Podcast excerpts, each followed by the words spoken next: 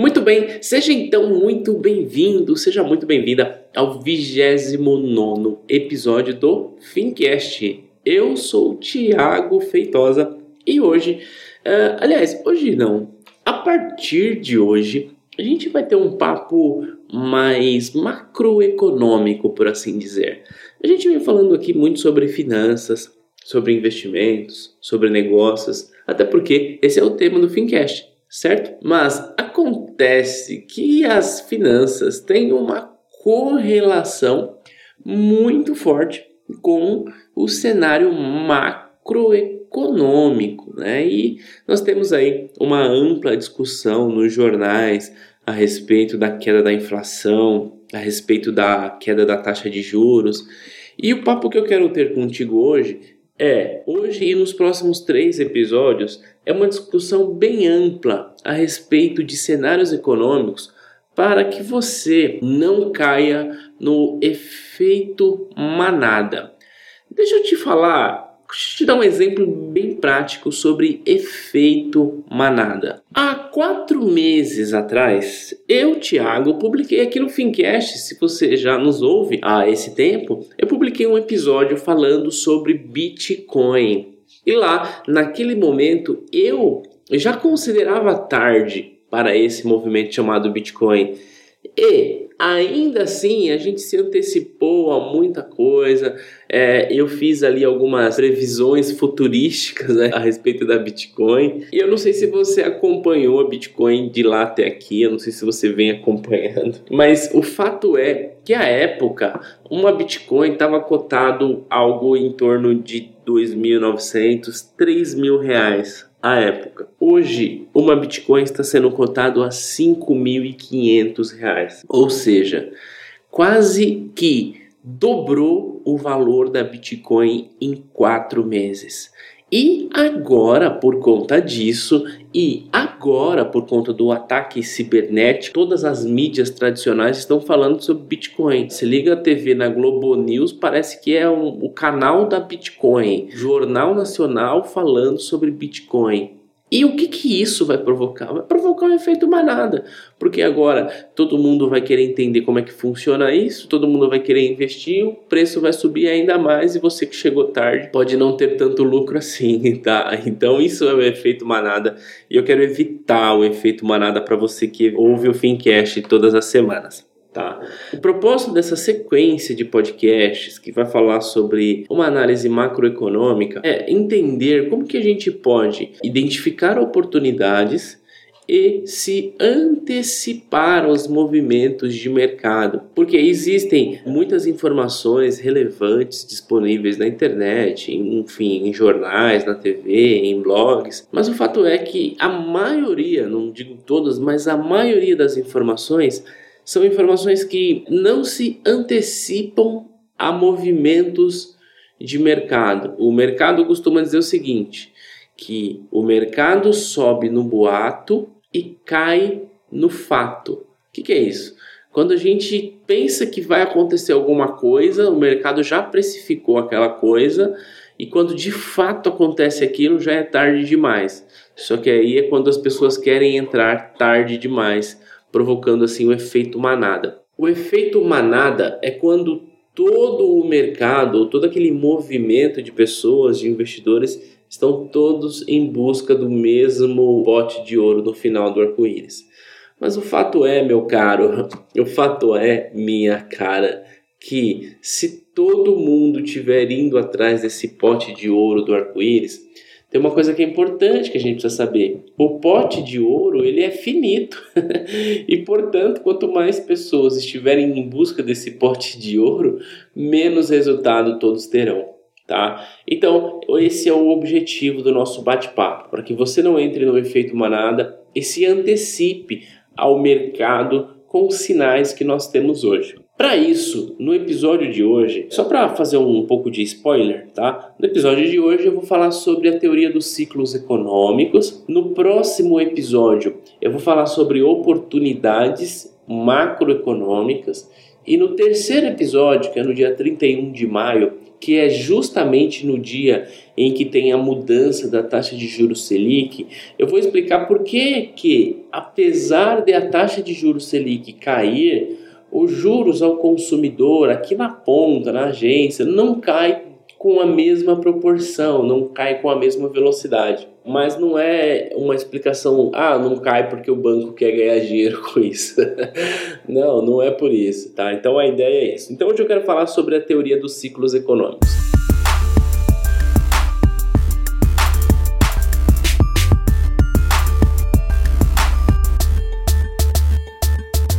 Teoria dos ciclos econômicos, ela defende que a economia de qualquer país ou a economia do mundo, ela passa obrigatoriamente por ciclos. Isso da forma como ela é gerida, tá? Isso da forma como ela é construída. E como são esses ciclos? São ciclos de boom, que é o crescimento econômico, um ciclo de estabilidade, um ciclo de recessão e a fase da depressão. Na verdade, não ciclo, né? A fase da depressão. Então é a fase do boom, estabilidade, recessão e depressão.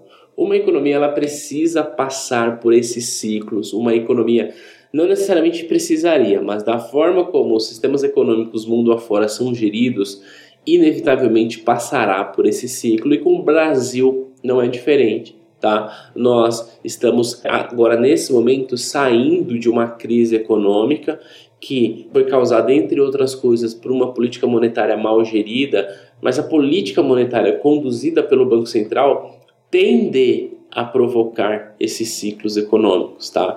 E eu não quero aqui discutir quem é o, o pai da criança, eu quero discutir que existe uma criança. Portanto, é, para esse episódio, pouco importa se quem fez isso foi o PT, se quem fez isso foi o PMDB ou qualquer coisa que o valha. Para esse episódio, o que importa é que o próximo presidente, seja ele quem for o presidente, seja Lula, seja Dória, seja Bolsonaro, seja quem for, o próximo presidente vai ser o novo salvador do Brasil. Assim como o Lula foi, entre aspas, o salvador do Brasil no seu primeiro mandato. Então o Lula fez uma grande campanha de marketing e ok, ele é político, tá certo, mas ele simplesmente nadou de braçada numa circunstância econômica que vinha da grande demanda por commodity da China, que vinha por uma estabilidade econômica recente e atribuiu todas as conquistas sociais e econômicas do país ao seu mandato, coisa que não lhe pertence ok? E o próximo presidente é a mesma coisa. E deixa eu te explicar o porquê, já que eu estou falando de ciclos econômicos.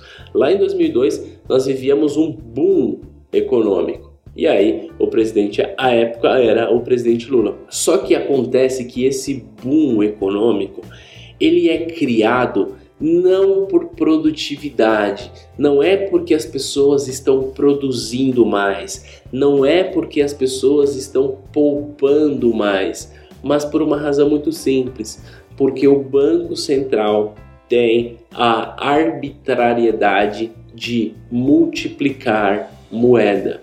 Ou seja, o Banco Central tem o grande poder de simplesmente imprimir mais dinheiro, colocando na nossa economia e com isso estimulando a economia. Acontece que essa injeção de capital na economia, ela não possui um lastro e, portanto, não tem uma sustentabilidade. Portanto, chega uma hora que essa conta chega. E como que o Banco Central faz isso? Como que é essa história de colocar dinheiro na economia? O fato é que o dinheiro, aquele dinheiro que está lá na sua conta corrente, ele de fato não existe. A única coisa que existe são dígitos na tela do computador. Ou seja, se houvesse hoje uma corrida a todo o sistema bancário onde todos os clientes quisessem sacar os seus respectivos saldos, não existiria dinheiro para isso, ok? Isso por uma coisa que a gente chama de efeito multiplicador de moeda ou reservas fracionárias que, caso você não entenda como é que funciona isso, basicamente, sem discutir muito a regra, mas basicamente é o seguinte: você deposita 10 mil reais no seu banco, seja ele qual for. O seu banco vai pegar uma reserva disso e colocar na sua conta no Banco Central. Isso é chamado de depósito compulsório. Uma fração disso, então eu vou dar aqui como exemplo uh, 20% disso, tá? Eu não quero que você se apegue a esse número, mas eu quero que você se apegue à dinâmica. Então ele vai pegar, você depositou 10 mil reais, 20% vai ficar lastreado lá no Banco Central e os outros 80% esse banco vai emprestar para Mariazinha, para que a Mariazinha possa comprar a sua máquina de cachorro-quentes e poder vender cachorro-quentes lá na rua. Só que quando a Mariazinha pega esse dinheiro emprestado, esses 8 mil reais, o que, que vai acontecer? Esse dinheiro inevitavelmente vai parar no banco de novo. Talvez porque ela vai pagar um boleto do fornecedor, talvez porque ela vai depositar na conta poupança dela, talvez porque ela vai colocar num CDB ou por aí vai. Quando esse dinheiro entrar num banco de novo, esses 8 mil reais, vai acontecer a mesma coisa. Esse banco vai pegar, nesse exemplo, 20%, colocar lá no Banco Central e o saldo restante ele vai emprestar para uma outra pessoa que vai acontecer a mesma coisa. Inevitavelmente, esse dinheiro vai parar no banco de novo. Portanto, esse banco vai emprestar para uma outra pessoa que depois vai reservar e assim sucessivamente. Perceba que dos 10 mil reais iniciais, o que aconteceu? Foi multiplicado por várias vezes esse valor. Acontece que, apesar de na economia estar circulando esse dinheiro muito maior, o que, que acontece? Não existe esse dinheiro de verdade. Isso é o efeito multiplicador de moeda. Isso é o efeito de é, ligar a impressora e imprimir dinheiro à torta e à direita. E por que, que eu estou te falando isso? Porque por conta dessas políticas monetárias que os bancos centrais mundo afora adotam, as economias mundiais passam por ciclos. Ciclos de boom, ciclos de recessão. E quando eu disse que o próximo presidente, seja ele qual for, nadará de braçada, eu estou dizendo a mesma coisa que eu dizia em 2014, nas eleições presidenciais, que todo mundo, e eu inclusive, dizia que independente de qual fosse o presidente que ganhasse, se Dilma ou se Aécio, esse presidente teria um abacaxi nas mãos. E realmente a crise econômica estourou no Brasil é, nos últimos anos, inclusive estamos saindo dela agora, e o presidente atual está tomando algumas medidas muitas vezes impopulares, mas que entregará ao seu sucessor uma batuta que fará com que a nossa economia de fato cresça. Porém, o que eu quero dizer para você que me ouve é que esse crescimento econômico não é um crescimento à la Austrália, que está há 25 anos sem passar por uma crise econômica. É um crescimento econômico insustentável, porque a economia entrará num boom novamente, por conta dessa oferta demasiada de crédito, porque agora a taxa de juros está caindo.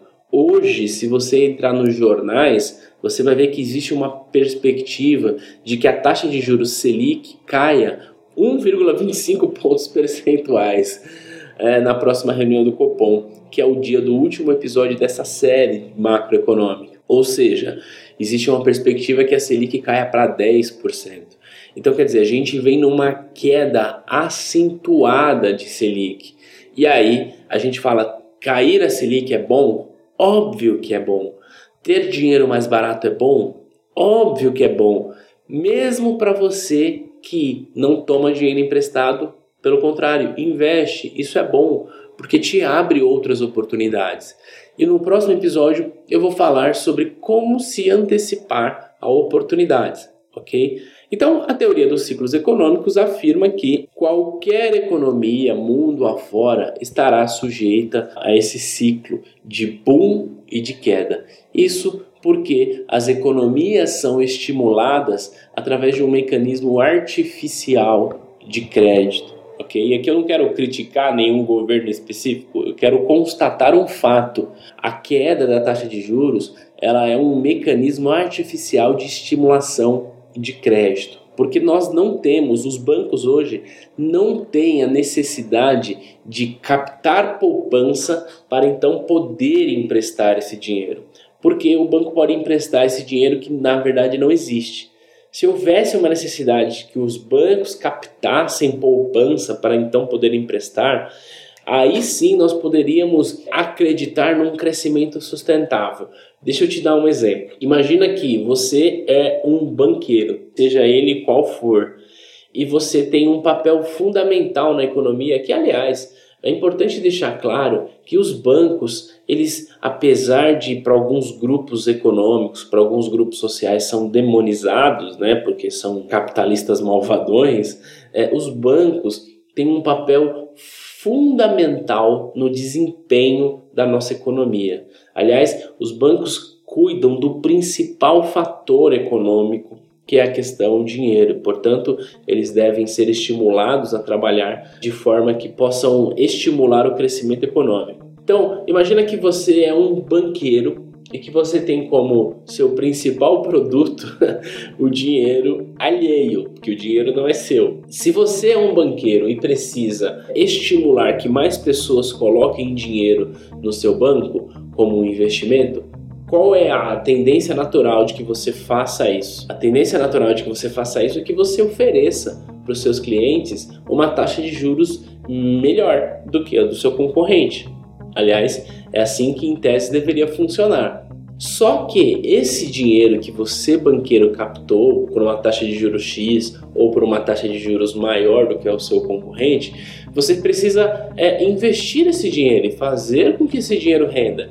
E como que você vai fazer para que mais pessoas queiram pegar dinheiro de você e não do seu concorrente? É isso aí. Você vai baixar a taxa de juros dos empréstimos.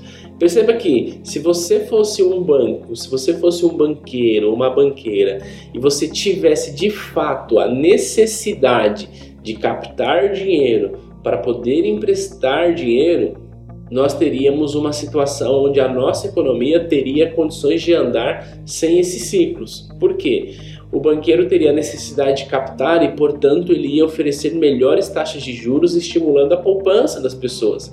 Quando eu falo estimulando a poupança, eu não estou dizendo estimulando a caderneta de poupança, estimulando o investimento que você tem que fazer, ok? Então ele ia te oferecer melhores taxas e consequentemente, incentivar com que as pessoas pudessem poupar dinheiro naquele banco.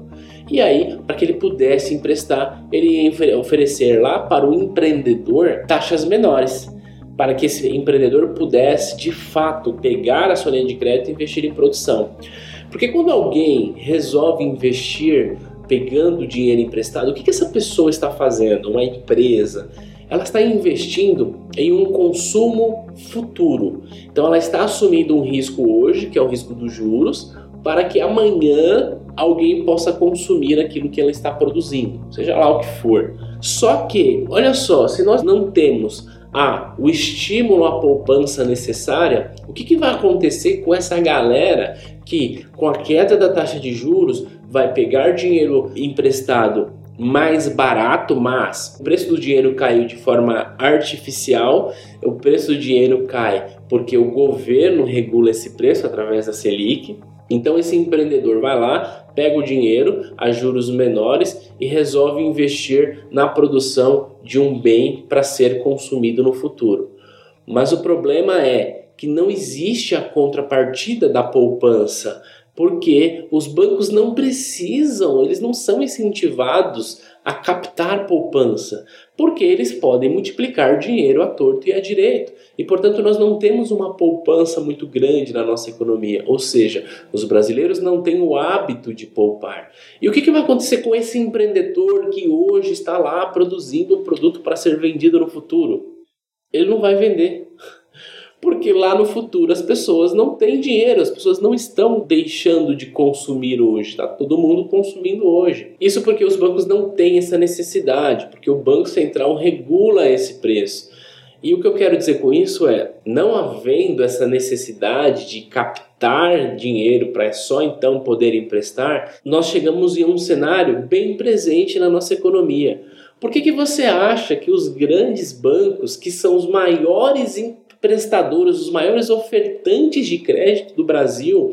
Eu estou falando aqui de Itaú, de Bradesco, de Santander, de Banco do Brasil, de Caixa Econômica Federal. Talvez estou esquecendo de algum, mas basicamente esses bancos. Por que, que você acha que esses bancos, que são os maiores ofertantes de crédito aqui no Brasil, são os bancos que pagam menores taxas de investimentos em seus produtos, se comparados com bancos pequenos? Porque esses bancos não têm a necessidade de captar dinheiro. Simples assim. Acontece que essa não necessidade de captar dinheiro gera um efeito sanfona. A mulherada entende bem do que é um efeito sanfona. A mulherada e eu também, viu? Porque é um tal de engorda, emagrece, engorda, emagrece, que é uma beleza. Mas o que é esse efeito sanfona? O efeito sanfona é chega uma hora que a economia vai expandir, expandir, expandir, expandir, expandir, só que como ela não tem uma sustentação, ela vai retrair, retrair, retrair, retrair, retrair, que foi o que aconteceu agora.